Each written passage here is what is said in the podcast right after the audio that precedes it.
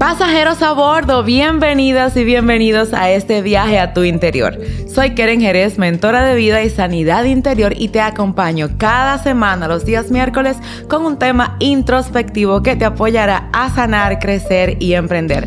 Disfruta el episodio del día de hoy.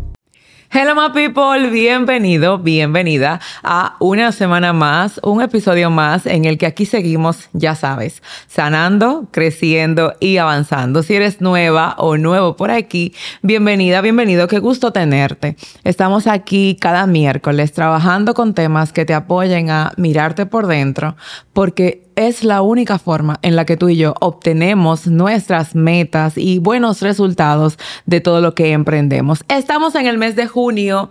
Si estás viendo el podcast o escuchándolo en alguna de las plataformas de audio. Y en este mes vamos poniéndonos las pilas respecto a la evaluación del año. Yo no sé si en algún momento has hecho esto, pero es muy importante que tú te des el permiso de reconocer cómo estás para evaluar qué tan cerca estás de donde quieres estar. Estamos en junio, es ya mitad de año, ya estamos entrando en estos días en los que nos va pesando un poco el tema de las metas. Es como que metas, o sea, que yo tengo en mi agenda en este momento que debía haber hecho o estar trabajando para lograrlo, pero que por alguna razón no se me ha dado, no lo he provocado, no lo he logrado. Lo primero es que tenemos que evaluar cómo fue que hiciste esas metas. Si fueron metas irreales o metas ideales, pero no desde un fundamento correcto. Cuando va terminando el año, nos va pesando el hecho de éxitos, logros quizá resultados de trabajos predispuestos y prediseñados, pero que realmente no lo logramos. En diciembre todo el mundo está con un corredero de mi meta, mira que no lo logré un año más en lo mismo, así que yo no quiero que este año vuelvas al mismo por mi culpa, por mi culpa, que yo no lo logro, que soy fracasada. La idea aquí es que creemos conciencia, estamos a tiempo y tiene que ver muchísimo con el estado obvio de tu mundo interior. Si haces metas por lo que ves en otros, no son metas para ti, por lo que no van a ser resultados óptimos. Si tú haces metas por cómo te quieres ver frente a una persona o una situación, no vas a lograrlo, porque es que estás haciendo cosas fuera de tu esencia. Estás perdiendo tiempo, recursos, incluso ideas. Dios nos da las ideas. Dios pone en nosotros ese, esa inquietud por hacer ciertas cosas. Pero cuando tú y yo no tenemos un buen fundamento emocional, tergiversamos absolutamente todo lo que recibimos hasta convertirlo en ¿qué hubiera pasado si hubiera hecho tal cosa? O quizás si hubiera cuidado y guardado más las ideas que papá Dios me dio. Así que yo voy a asumir que tú hiciste metas, en final de años de diciembre o principio de enero, hiciste metas realistas, metas que tienen que ver contigo. Y hoy te voy a hablar sobre siete pasos para evaluar esas metas. Siete pasos para identificar y reconocer dónde vas en las metas que te colocaste. Primero, sé inteligente. Es necesario activar la inteligencia. Y dice la Biblia en el libro de Proverbios que la inteligencia y la sabiduría vienen de parte de Dios. La sabiduría tú y yo la obtenemos porque el conocimiento que tenemos lo ponemos en práctica. Y por la gracia de Dios, tú y yo nos convertimos en personas sabias por medio de la actividad sobre aquello que conozco. Ahora bien, la inteligencia es una habilidad en la que tú y yo, cuando sabemos dejarnos guiar por Dios, obtenemos todo aquello que plasmamos o deseamos. Y si no lo obtengo porque no es la voluntad de Dios para mi vida, entonces me direcciono o redirecciono a aquello que Dios me está dirigiendo, que sí es lo que quiere para mí. Por lo que tengo que ser inteligente en saber que hay cosas que mientras voy creciendo ya no van conmigo. Estoy segura que algunos planes en enero ya no son importantes para ti, ya sea porque estás sanando, porque has tenido un redireccionamiento, quizás, así como mi palabra del año, has estado en alineamiento y las cosas están fluyendo de acuerdo a quién eres y no de acuerdo al entorno que te rodea. ¿Qué decisiones estás tomando hoy? Es la pregunta que quiero que te hagas primero. Estas decisiones, así como tú las puntualices, bueno, yo decidí esto, esto, esto. ¿Esas decisiones son inteligentes o son emocionales? Porque hay decisiones que vienen por las emociones y como las emociones son tan volátiles, hoy un día, hoy en día tú quieres rojo, pero mañana de repente va a querer negro y pasado mañana violeta. Entonces al final, tus decisiones te vuelven más vulnerables y por eso no estamos logrando ninguna meta. Así que sé inteligente con tus decisiones, tus acciones y con tus sentimientos frente a las metas que te has propuesto. Segundo, necesitas registrar los avances de esas metas que previamente plasmaste en un papel, ya sea en un vision board, ya sea en una agenda, quizá en una lista de deseos para este año tú tienes un escrito que dice, yo quiero lograr esto, quiero lograr lo otro, quiero esto, aquello, aquello. Necesitas tener un registro, así como llevas tu contabilidad, espero que lleves tus finanzas en ese orden. Pero vas registrando, bueno, aquí pagué, pagué esto, este, ahorré esto, invertí en esto, tengo unos cuantos gastos hormigas que no sé dónde se fueron. Asimismo, debes tener tú un seguimiento de tus metas, porque tienes que saber qué funciona y qué no. Lo que no se mide no, no crece. Lo que no se mide, lo que no se registra, lo que no se identifica, a dónde se va, simplemente se convierte en una pérdida. Es como el tiempo. Si tú te despiertas cada mañana, dices, no, tengo que hacer eso, tengo que hacer lo otro, pero lo dejas solo en la mente, te vas a distraer porque tu mente está cargada. Como tu mente está cargada, no tiene una condición clara para establecer el seguimiento de eso que tú dijiste. Entonces, decir, tengo que hacer esto, esto, esto, yo sé que te ha pasado que dices que tienes que hacer mucho, pero no logras hacer mucho porque no lo tienes registrado. Y así como en el día a día, que es tu prueba maestra a ver si realmente los temas de corto y largo plazo van a funcionar, así mismo con las metas. Necesitas registro. Si tú dijiste que este año ibas a comenzar a estudiar inglés, o ibas a comenzar a hacer una capacitación X, o ibas a entrar al Instituto Regeneración, y tú no has puesto fecha, no has puesto alarmas, no has visto de repente cuál es el seguimiento que le vas a dar ante la fecha en la que te vas a registrar, si no has llamado para preguntar a ese instituto de inglés o de computación, de contabilidad, cuánto es el proceso de registro y cómo se realiza, no vas a avanzar. Entonces, si tienes una meta de, pongamos el ejemplo del instituto, que me fascinaría, ¿eh? Inscribirme en el Instituto Regeneración Inscripciones abren en julio. Ya investigaste la fecha en que hablas inscripciones, cuándo empiezan las clases, cuál es el presupuesto que necesitas. Porque si no haces eso, no te vas a inscribir nunca, porque cuando se abren las inscripciones no estarás lista. De eso se trata. Haces tu meta y también tienes que identificar las tareas que esas metas requieren para que tú los puedas lograr. Y es ahí donde entonces puedes ir cada tres meses a ver tu registro y decir, ok, voy avanzando en este punto, me falta en este punto, tengo que ponerme pilas para hacer esto, aquello o lo otro. Lo que no se mide no tiene buenos resultados. Y yo quiero que entiendas algo. Tú eres hija de Dios. Y si eres un chico, no te me sientas mal, también eres hijo de Dios. Dios es un Dios de orden. Dios es creativo. Y Dios no trabaja al azar. Él tiene todo previamente planificado. Y tú y yo, como hijos de Dios, tenemos que aprender desde nuestro Padre. Yo no puedo pasarme los días viviendo por default. No es justo porque yo no fui criada por default. Tú tampoco. Tú no fuiste criado. Déjame ver qué sale. No. Tú naciste con un diseño establecido. Dice la Biblia, el libro de los Salmos, tu embrión vieron mis ojos y en tu libro estaban escritas todas las cosas. Es decir, tú tienes un diseño particular. Tú no naciste por error ni al azar. Y ese nacimiento que tú tienes trae consigo buenísimos resultados. Pero los resultados que Dios tiene para ti no van a ser por arte de magia. Tú tienes que provocarlo y debes educarte y formarte desde tu interior para que lo puedas alcanzar. Escribe, Yo sé, a veces no nos gusta escribir porque caramba, qué tedioso con tanta tecnología, que si la tableta, que si el...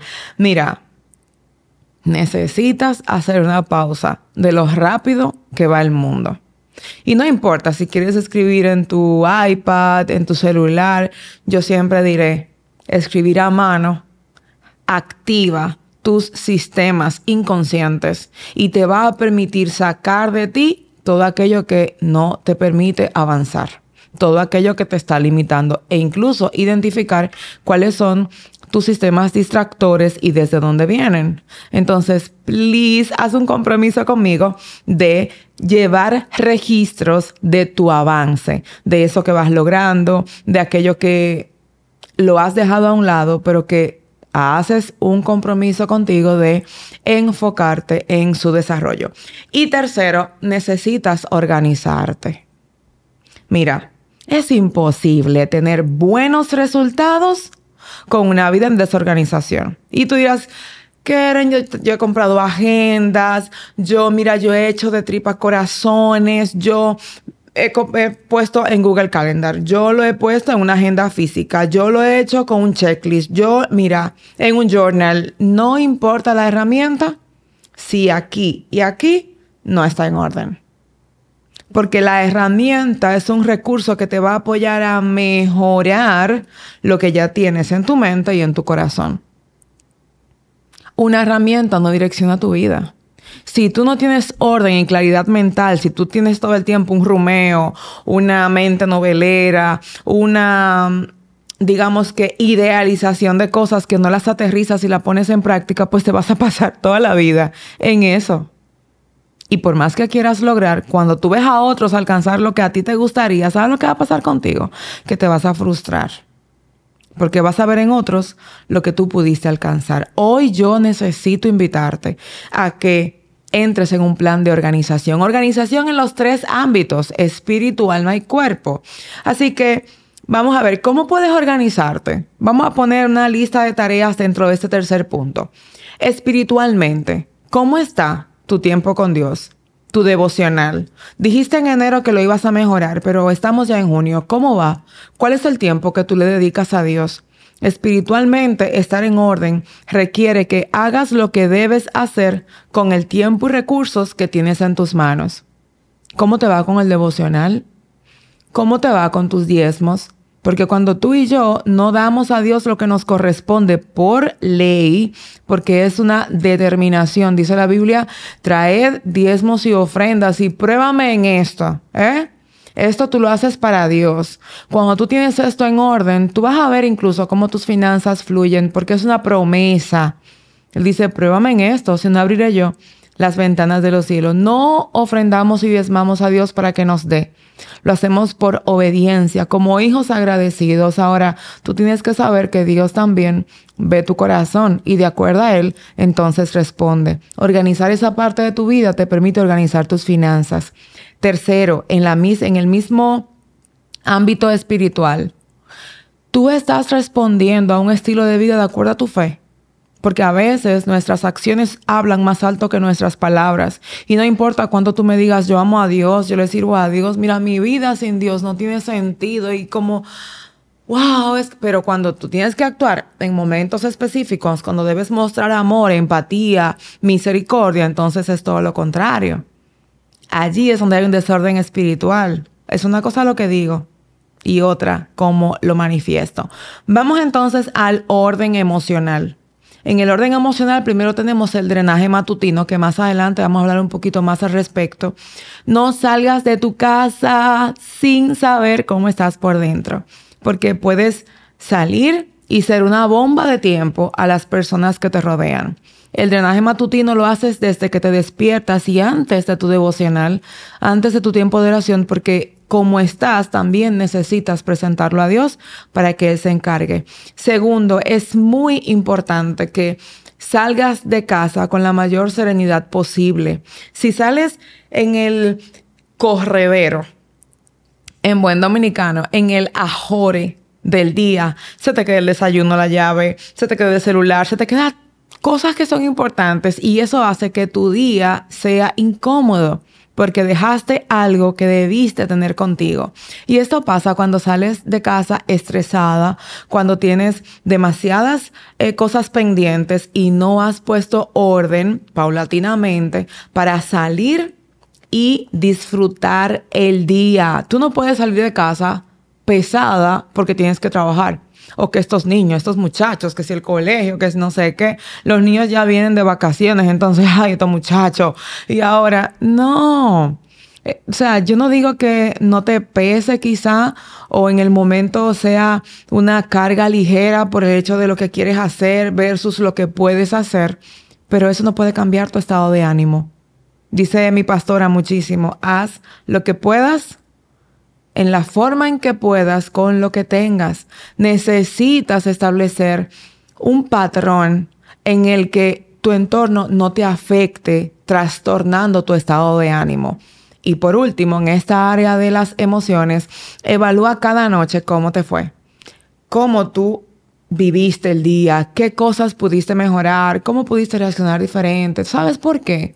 Porque cuando tú eres capaz de meditar en lo que has hecho, eres capaz de mejorarte eres capaz de alimentar lo mejor de Dios en ti. Mientras si tú vives como que la vida es un relajo y no importa nada, lo que va a pasar contigo es que va a ser muy tedioso tener buenos resultados, porque vas a estar lastimada sin darte cuenta por lo que viviste durante el día y habiendo, obviamente, lastimado a otros.